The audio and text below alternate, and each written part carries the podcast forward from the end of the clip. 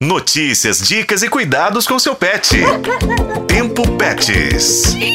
Assim como nós, humanos, a automedicação em animais é algo que também pode ser muito nocivo à saúde. No episódio do Tempo Pets de hoje, eu, Daniele Marzano e meu parceiro na produção do programa, Juscelino Ferreira, conversamos com a veterinária Daisy Santiago, que alerta sobre o perigo que a automedicação representa para nossos filhos de quatro patas. Ela já começa falando como o uso indevido de medicamentos faz mal aos pets.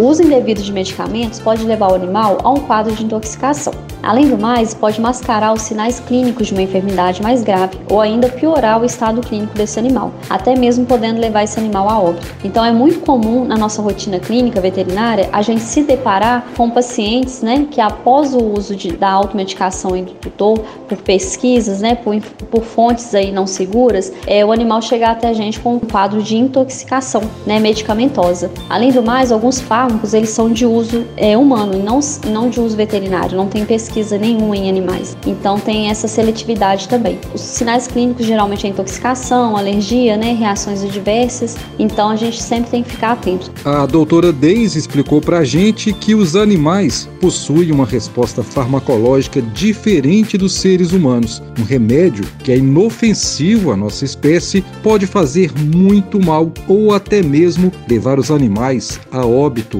A orientação dos veterinários é sempre procurar procurar ajuda de um profissional da área, de preferência um médico veterinário.